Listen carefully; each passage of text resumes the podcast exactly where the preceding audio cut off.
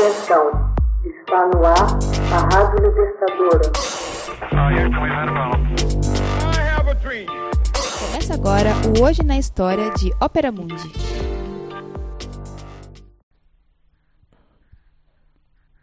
Oito de abril de 563 a.C. Budistas comemoram o nascimento de Siddhartha Gautama, o Buda. Os budistas celebram em 8 de abril o nascimento de Siddhartha Gautama, o Iluminado, fundador do budismo, que se imagina ter vivido na Índia de 563 a.C. a 483. Ele nasceu como príncipe Siddhartha, filho do rei do povo Sakya, reino localizado naquela época na região onde hoje é a fronteira entre o Nepal e a Índia. A família de Siddhartha era o clã Gautama.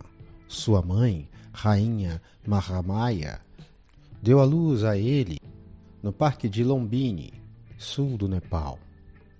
Uma coluna ali erguida por um imperador indiano no século III a.C., em comemoração àquele evento futuramente considerado sagrado.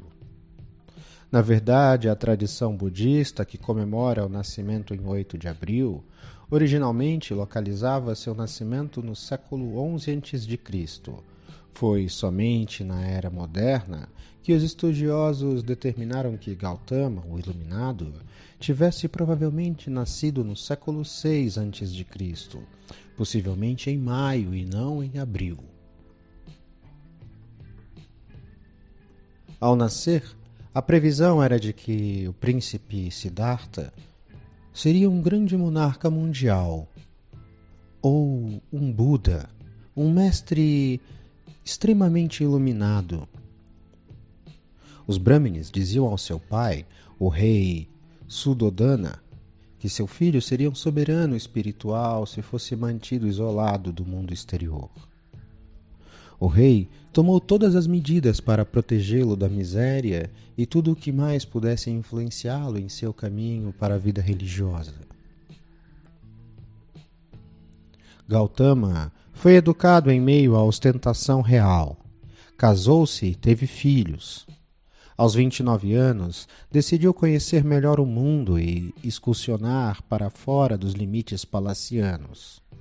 Em suas sucessivas viagens, viu pelo caminho idosos, doentes e cadáveres. Uma vez que havia sido protegido das misérias da idade, da doença e da morte, seu cocheiro teve de lhe explicar quem eram aquelas pessoas. Por fim, o príncipe conheceu um monge e, impressionado com seu comportamento tranquilo, decidiu aproximar-se a fim de descobrir como religioso poderia ser tão sereno em meio a tanto sofrimento.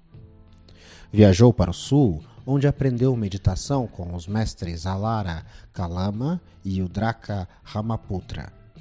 Logo, dominou seus sistemas, alcançando altos níveis de realização mística. Contudo, mostrava-se insatisfeito e passou a perambular novamente em busca do Nirvana, que é o mais alto nível de comunicação da luz divina à alma.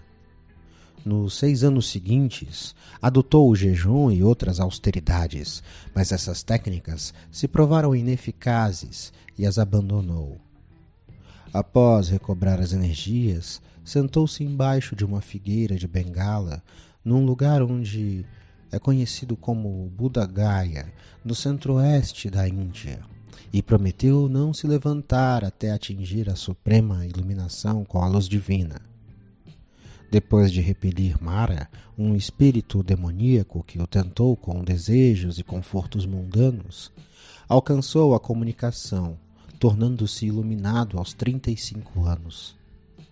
Gautama, o iluminado, foi então para o Parque dos Cervos, perto de Benares, Índia, onde celebrou seu primeiro sermão, sublinhando as doutrinas básicas do budismo.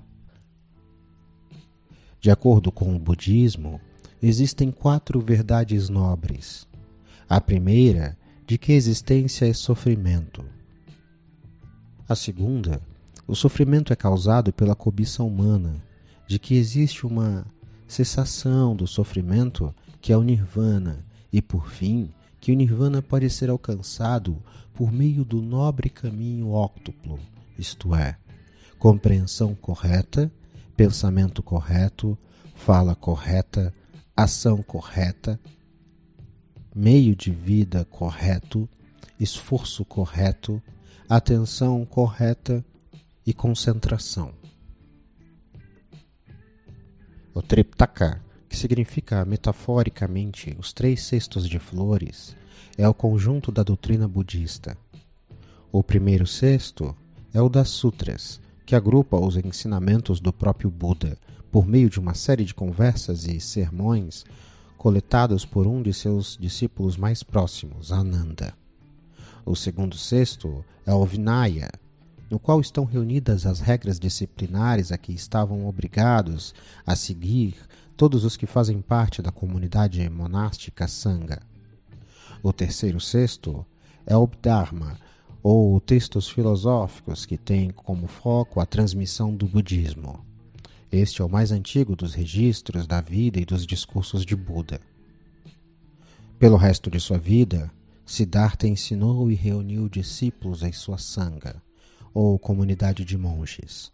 Morreu aos 80 anos, pedindo aos seus monges que continuassem trabalhando pela sua libertação espiritual, seguindo seus ensinamentos.